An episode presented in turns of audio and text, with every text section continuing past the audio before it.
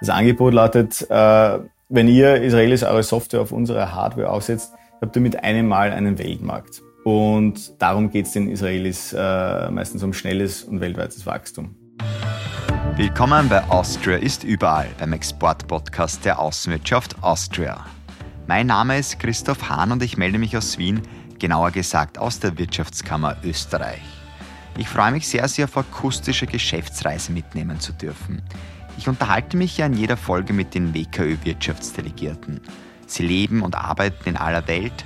Sie sind die Exportexpertinnen und Experten, punkten mit ihrem Know-how über die Exportmärkte und ja, helfen österreichischen Unternehmen grenzenlos erfolgreich zu sein. Ich tausche mich mit Ihnen Woche für Woche über Ihre Erfahrungen aus, hole mir exklusive Einblicke in die Exportchancen und auch praktische Tipps im Umgang mit den Geschäftsleuten. Und das mache ich auch jetzt wieder. Heute geht es für uns in den Nahen Osten und damit Shalom Israel. Wie spannend der Markt dort ist und wo es überall Chancen gibt, über das spreche ich am Telefon mit dem Wirtschaftsdelegierten Markus Haas. Ein Hallo ins Mittelmeer nach Tel Aviv. Shalom aus Tel Aviv. Markus, gleich starten wir ja die akustische Geschäftsreise. Ich habe schon vor einen kurzen Blick hinter die Fahne Israels geworfen.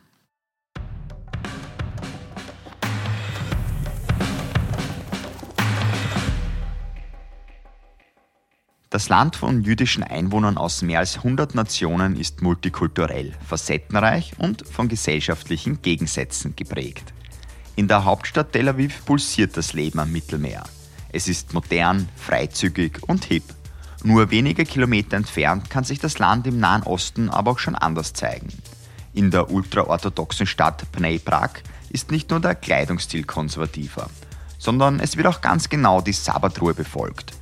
Sogar Autobahnfahrten in die Stadt werden ab Freitagnachmittag gesperrt. Nicht gesperrt, sondern offen ist Israel aber für Innovationen. Sie sind eine der führenden Hightech-Nationen weltweit.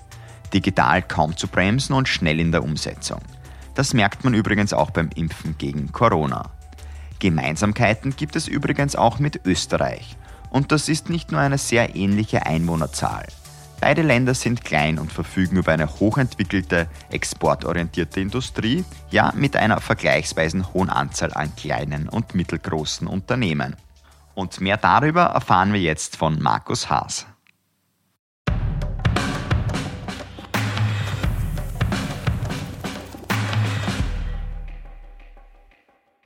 Markus, ich bin ja froh, dass wir uns heute über das Telefon hören können. Du warst ja gestern das zweite Mal bereits Corona impfen und hast ja auch im Vorfeld zu mir gemeint, ja, du musst noch die Nebenwirkungen abwarten. Aber wie es ausschaut, alles gut überstanden, kein Fieber. Ja, danke. Du. Ich fühle mich gut. Gestern, wie gesagt, zweite Impfung. Vielleicht erzähle ich nur ganz kurz darüber, wie das hier abläuft. Äh, ist eine ganz lustige Stimmung. Man geht in ein Zelt, das vor einem Spital aufgestellt ist, fühlt sich wie bei einer Startnummernausgabe bei einem äh, Laufwettbewerb, bekommt eine Nummer, wartet dann zehn Minuten, parallel dazu spielt dann Musik und es werden sogar Glückskekse verteilt oder liegen auf. Und dann äh, kommen wir in eine von zehn Impfkojen, die da parallel aufgestellt sind. Und in ja, zehn Minuten, Viertelstunde ist man wieder draußen. Ein gutes Gefühl, jetzt dann hoffentlich wieder dem echten Leben entgegenzublicken. Apropos echtes Leben, bist du jetzt im Homeoffice, im Büro? Wie schaut's da bei dir aus? Ja, ich bin im Büro. Wir hatten ja zwischen Neujahr und Anfang Februar einen, den dritten harten Lockdown. Parallel dazu sind aber die Impfungen in einem wahnsinnig äh, raschen Tempo angelaufen. Und mittlerweile sind 50 Prozent der Bevölkerung geimpft. Und ich war jetzt der Letzte vom Büro, der auch die zweite Impfung bekommen hat. Das heißt, wir werden das Büro wieder langsam hochfahren und äh, ja, freue mich schon mit meinen Kollegen da zu interagieren. Das glaube ich dir. Generell scheint es ja auch so, dass Israel doch relativ gut durch diese Pandemie kommt, ähm, jetzt zumindest im Vergleich zu anderen Ländern. Oder wie siehst du das? Naja, aufgrund der vergleichbaren Größe äh, mit rund 9,1 Millionen Einwohnern war und ist Israel ein wichtiger Sparing-Partner Österreichs äh, in der Pandemie. Es war immer einen Schritt voraus. Und Israel ist auch äh, die verlängerte Innovationswerkbank der österreichischen Industrie. Insofern fand ich ganz interessant, ähm, inwiefern die Digitalisierung und Technologisierung ein Vorteil in dieser Situation war. Also du würdest sagen, Digitalisierung ist da hier ganz wichtig gewesen und hat jetzt nicht so mit Geld zu tun, weil ein paar behaupten ja auch irgendwie, naja, die haben einfach mehr für die Impfstoffe gezahlt, deswegen ist schneller gegangen oder geht es schneller?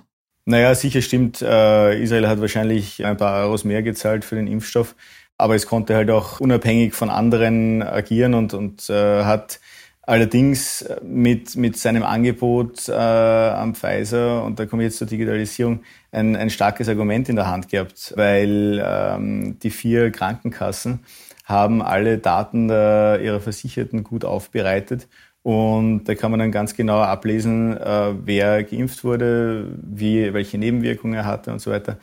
Also das ist schon ein, ein tolles äh, Angebot, das sie da gemacht haben. Wenn man jetzt äh, insgesamt das, das Land und äh, diese Reise durch die Pandemie mit der Digitalisierung äh, in Verbindung bringt, ist auffallend, dass der ähm, Wirtschaftseinbruch auch mit äh, relativ glimpflich verlaufen ist, mit nur minus 3,3 Prozent. Das fällt weit weniger hart aus, als das bei anderen Ländern der Region der Fall ist, die äh, viel mehr im produzierenden Gewerbe tätig sind. Wir haben aber auch gesehen in dieser Pandemie, dass sich nicht alles mit Digitalisierung lösen lässt. Das Contact Tracing zum Beispiel, wo man äh, zunächst sehr stark auf äh, Apps und die, die, den Inlandsgeheimdienst gesetzt hat, da hat man dann gemerkt, das führt nicht zum Ziel und ähm, hat dann sehr viele äh, Soldaten als manuelle Contact Tracer eingesetzt und äh, zum Schluss festgestellt, dass 93 Prozent der Infizierten durch manuelle Tracing gefunden wurden.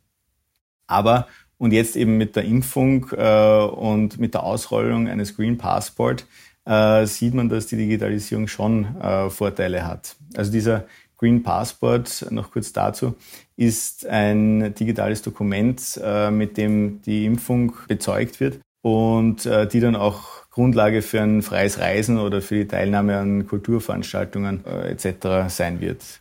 Das heißt, gilt dieser Green Passport, der ist jetzt mal nur für die Israelis. Das heißt aber, wenn ich jetzt auch die Impfung da mal nachweisen werde können, bin ich dann auch wieder sozusagen willkommen in Israel.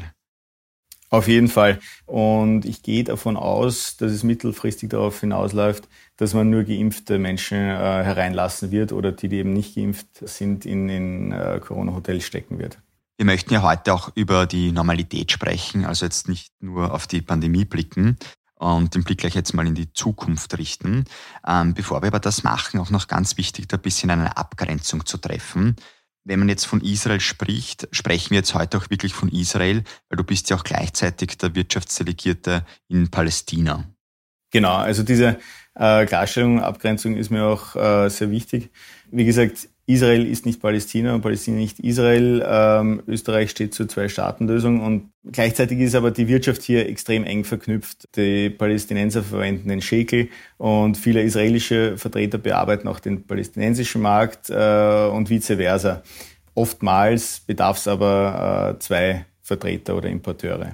Generell ist ja doch auch die politische Lage in deiner gesamten Region sehr heikel. Also auch der Vater von meiner Freundin, der war jetzt auch schon zweimal am Golan längere Zeit und hat mir da auch schon von den ein oder anderen Feinheiten berichtet.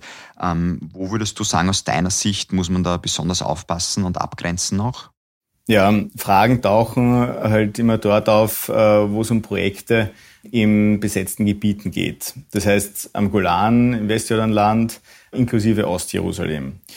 Diese Siedlungen sind international nicht anerkannt und äh, völkerrechtlich illegal ähm, weshalb sie in jedem Fall problematisch sind. Ähm, und man muss sich äh, im Einzelfall sehr genau anschauen und die Details prüfen, um mögliche Konsequenzen auch finanzieller Natur zu vermeiden.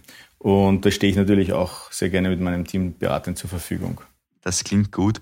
Wir wollen uns jetzt ähm, auf Israel konzentrieren und da gleich mal die erste Frage. Wie sind denn die Wirtschaftsbeziehungen ähm, von Österreich zu Israel? Ja, da habe ich durchaus positive Nachrichten. Laut der kürzlich veröffentlichten israelischen Handelsstatistik legten die österreichischen Exporte nach Israel ähm, letztes Jahr im Vergleich zum Vorjahr um 15 Prozent zu. Und das, obwohl die Exporte insgesamt und auch jene von der EU leicht rückläufig waren.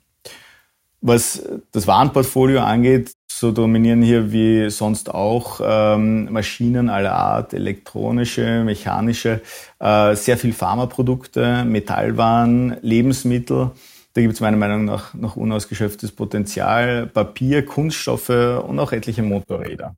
Also ein, ein buntes Produktportfolio sozusagen. Jetzt ist Israel sicher auch ein Land, das sehr ja auf Hightech steht, sehr Hightech-affin ist. Ähm, kommt sicher auch Österreich zugute. Wie viel Hightech wird auch von Österreich nach Israel geliefert oder wie ist da so das Zusammenspiel? Naja, die Produkte der österreichischen Firmen, äh, die nach Israel gehen, sind top of the art. Äh, das ist keine Frage. Ähm, aber mit dem Produktportfolio, äh, das in andere entwickelte Volkswirtschaften geht, vergleichbar. Die Hightech-Musik spielt im Dienstleistungssektor, sprich bei der Software. Und das Erfreuliche ist auch, da besteht für Österreich ein Handelsbilanzüberschuss. Man muss aber auch sagen, dass ähm, was den Dienstleistungssektor betrifft, hier aus der Vergangenheit natürlich der Tourismus stark hereingespielt hat. Wir hoffen, dass das ähm, bald wieder der Fall sein wird. Die Israelis reisen sehr gerne und momentan äh, ist Israel ein quasi Druckkochtopf. Äh, sobald das Ventil aufgeht und sie reisen dürfen, werden sie in Massen äh, hinausströmen, egal wohin. Und wenn Österreich ihnen eine Zufluchtsstätte bietet, eine touristische, dann werden sie sicher sehr gerne kommen. Ich glaube, Österreichische Firmen haben aber für Israel ein sehr starkes Angebot, ähm, um auf deine Frage zurückzukommen. In vielen Bereichen sind sie Weltmarktführer oder ähm, zumindest weltweit tätig und sie haben Top-Hardware, sprich Maschinen im Produktionssektor, Anlagenbau, im Infrastrukturbereich. Und Israels Firmen, ähm, oft spricht man ja von Startups, aber man vergisst, die meisten davon sind schon börsennotiert und machen äh, ordentlich Umsätze, haben äh, Top-Know-how, wenn es um Cybersecurity, künstliche Intelligenz geht, äh, Cloud Solutions, IoT, Marketing und andere Online-Lösungen. Und hier, glaube ich, können wir ganz gut das Beste aus beiden Welten verbinden. Das Angebot lautet, wenn ihr Israelis eure Software auf unsere Hardware aufsetzt, habt ihr mit einem Mal einen Weltmarkt. Und darum geht es den Israelis äh, meistens um schnelles und weltweites Wachstum. Es gibt auch schon ein Erfolgsbeispiel in der Richtung. Ähm, ein österreichischer Anlagenbauer hat erst vor ein paar Jahren ein Joint Venture für Cybersecurity im Infrastruktur- und Anlagenbau gegründet. Und mittlerweile werden schon an die 100 Ingenieure beschäftigt. Und das Joint Venture beliefert hauptsächlich konzernfremde Kunden. Das ist für mich ein äh, Top-Beispiel einer Win-Win-Situation. Absolut. Das heißt, du kannst ja auch mehreren österreichischen Unternehmen Hoffnungen machen, dass es weiterhin viele Geschäftschancen für sie geben wird in Israel. Absolut. Ähm, also der Infrastrukturbereich wird sicher in der nächsten Dekade weiter boomen. Äh, wenn man bedenkt, dass Israel bei gleichbleibendem Bevölkerungswachstum von an die zwei Prozent pro Jahr bis 2065 das am dichtesten bevölkerte Land sein wird, jetzt ausgenommen von Bangladesch, dann sieht man schon, welche Marktkräfte hier wirken. Derzeit ist ähm, das Augenmerk der Regierung äh, vor allem der Ausbau der Schieneninfrastruktur. Das Ziel ist es, bis 2040 über 60 Prozent der Bevölkerung die Metropole, und da ist Tel Aviv gemeint, in nur 45 Minuten erreichen kann. Der Kernpunkt ist dabei, wie gesagt, die Anbindung des Südens sowie die Elektrifizierung. Man will und muss einfach den Menschen auch das Wohnen im derzeit äh, noch dünn besiedelten Süden schmackhaft machen, weil im Zentrum ist einfach kein Platz mehr. Gleiches gilt eigentlich auch für den ähm, Energiesektor. Da gibt es ambitionierte Programme, Ausbauprogramme und da sprechen wir vor allem von Solarenergie. Man will hier bis 2030 30 Prozent des Strombedarfs aus Solarenergie decken. Und da wird große Bedeutung vor allem der Speicherung und den Smart Grids zukommen. Du hast vorher auch schon ein bisschen dieses weltweite, sehr schnelle Wachstum angesprochen. Das möchten natürlich sehr, sehr viele Länder haben. Aber ich habe da ein bisschen jetzt auch an die Vereinigten Staaten denken müssen, weil die natürlich mit Israel auch sehr oft in den Medien gemeinsam vorkommen. Und da jetzt auch meine Frage, äh, inwiefern spielen denn da auch die USA eine Rolle in Israel? Naja, der erste Blick äh, jedes israelischen Startups sind natürlich die USA. Das hat historisch politische Gründe, aber vor allem auch wirtschaftliche das meiste Geld für Investitionen kommt aus den USA. Und für viele Firmen geht eine schnelle Skalierung eben nur über die größte Volkswirtschaft der Welt.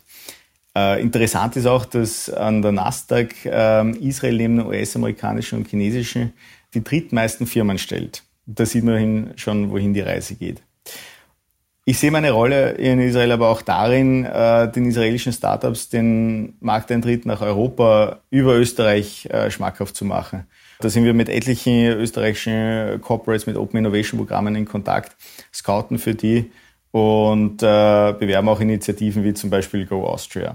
Das klingt natürlich super positiv, weil du jetzt so von Initiativen auch gesprochen hast. Welche Rolle nimmt auch der Staat Israel ein? Fördert er solche Initiativen? Ja, der Staat ist äh, sehr risikofreudig und investiert auch in Startups. Äh, wenn sie erfolgreich sind, dann wird das Kapital inklusive Verzinsung zurückgezahlt äh, und wenn nicht, dann sind es eben Sankkosts. Faktum ist aber, dass der Staat bislang noch immer sehr positiv ausgestiegen ist. Und jetzt da auch gleich anschließend meine nächste Frage. Ähm, und das Militär, welche Rolle nimmt das Militär bei diesem ganzen ja, Prozedere ein?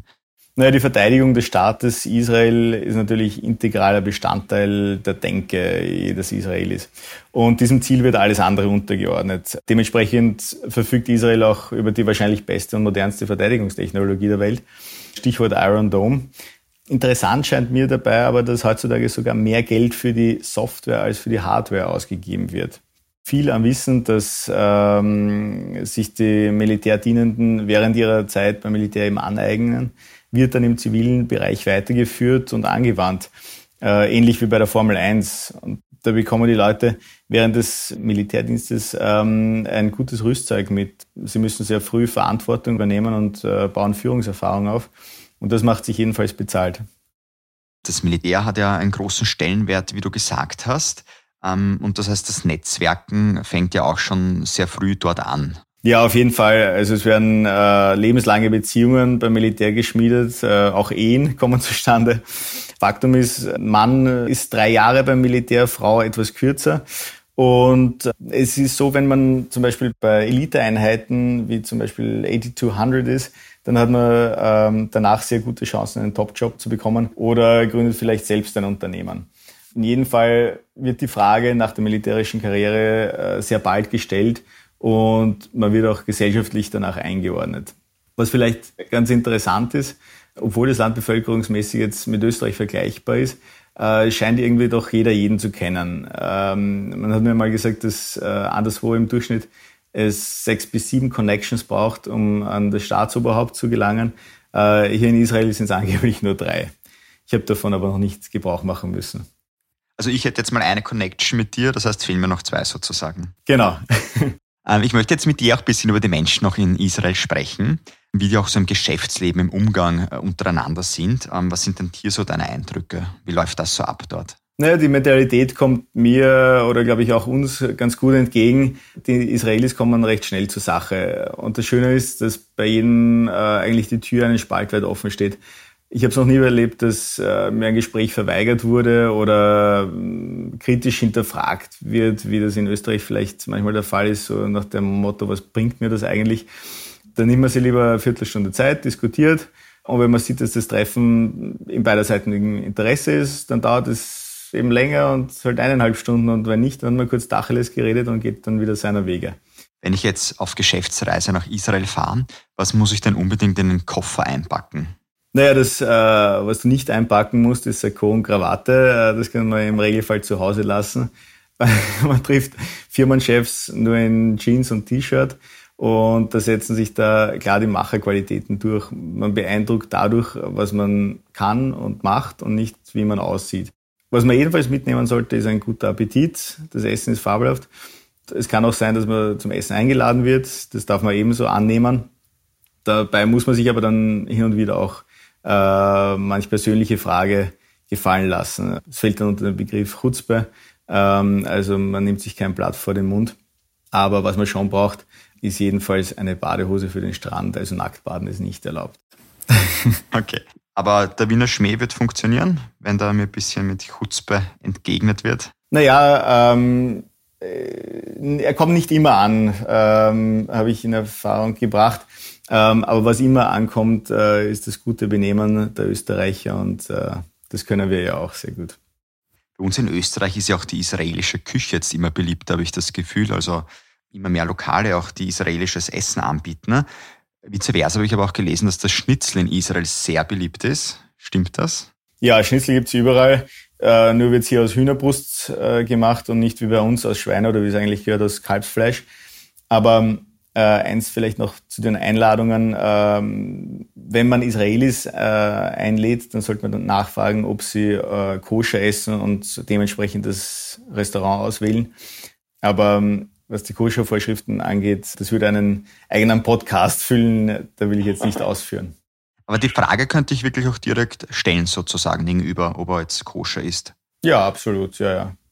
Wenn man jetzt mit dir nicht nur essen gehen möchte, sondern auch wirklich deine Hilfe benötigt, äh, wo hilfst du denn überall weiter?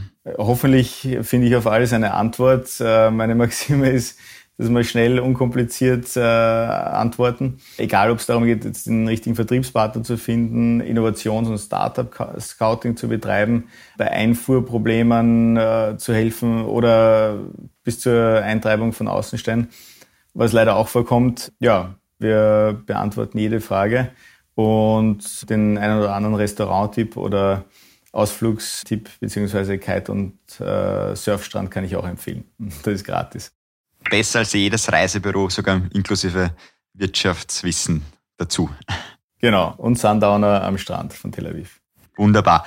Wo darf man sich bei dir melden am besten?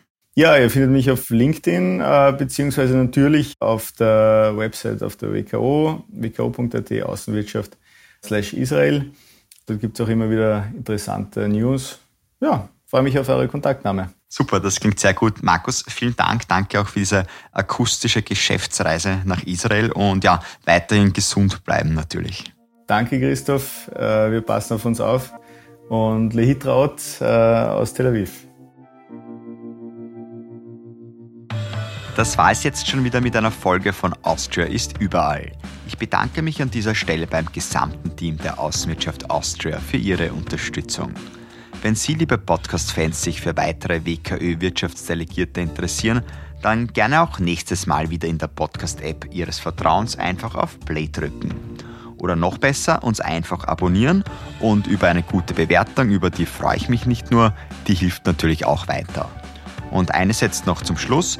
Wenn Sie noch mehr wissen wollen über das jeweilige Land, Sie können auch gerne jetzt schon im Anschluss mit den WKÖ-Wirtschaftsdelegierten direkt Kontakt aufnehmen oder sich bei der Außenwirtschaft Austria melden. Ich wünsche Ihnen noch alles Gute und viel Erfolg im Exportgeschäft. Mein Name ist Christoph Hahn. Bis zum nächsten Mal und nicht vergessen, Austria ist überall.